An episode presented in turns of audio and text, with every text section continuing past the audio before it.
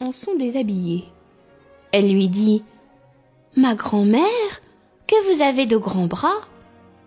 C'est pour mieux t'embrasser, ma fille.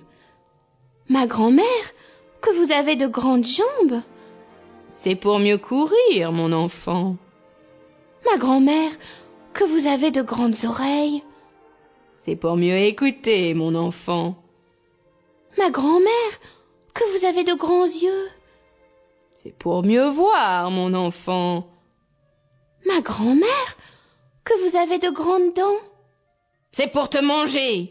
Et en disant ces mots, le méchant loup se jeta sur le petit chaperon rouge et la mangea.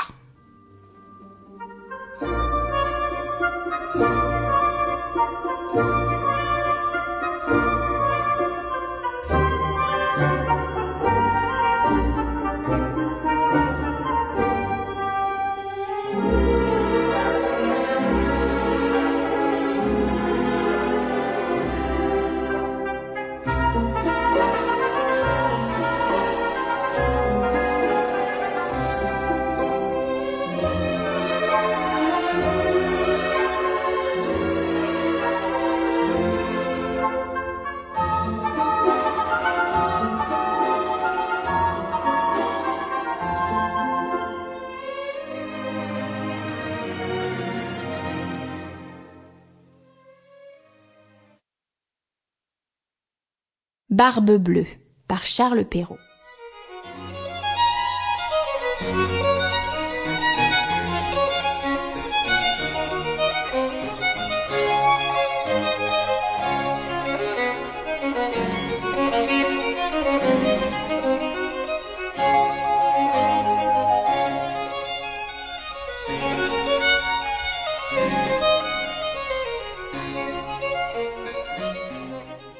Il était une fois un homme qui avait de belles maisons à la ville et à la campagne, de la vaisselle d'or et d'argent, des meubles en broderie et des carrosses tout dorés.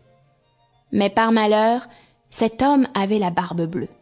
Cela le rendait si laid et si terrible qu'il n'était ni femme ni fille qui ne s'enfuit devant lui.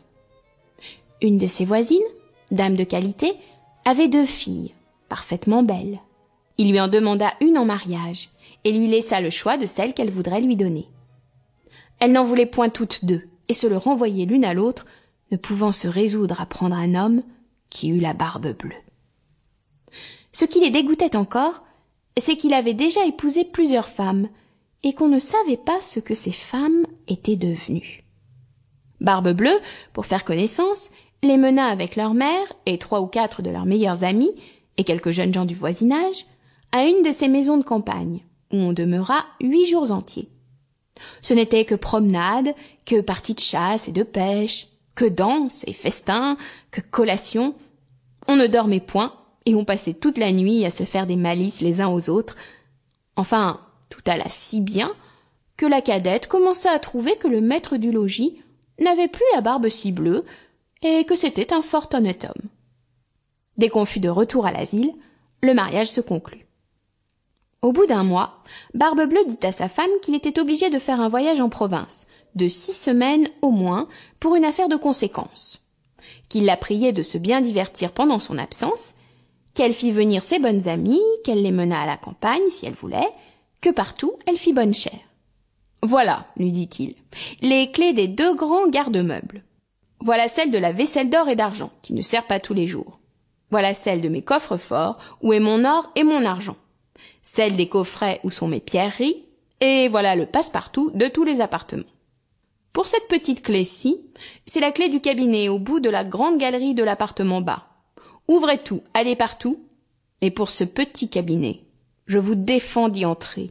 Et je vous le défends de telle sorte que s'il vous arrive de l'ouvrir, il n'y a rien que vous ne deviez attendre de ma colère. Elle promit d'observer exactement tout ce qui lui venait d'être ordonné. Et lui, après l'avoir embrassé, il monte dans son carrosse et part pour son voyage. Les voisines et les bonnes amies n'attendirent pas qu'on les envoyât chercher pour aller chez la jeune mariée, tant elles avaient d'impatience de voir toutes les richesses de sa maison, n'ayant osé y venir pendant que le mari y était, à cause de sa barbe bleue qui leur faisait peur. Les voilà aussitôt à parcourir les chambres, les cabinets, les garde-robes, toutes plus belles.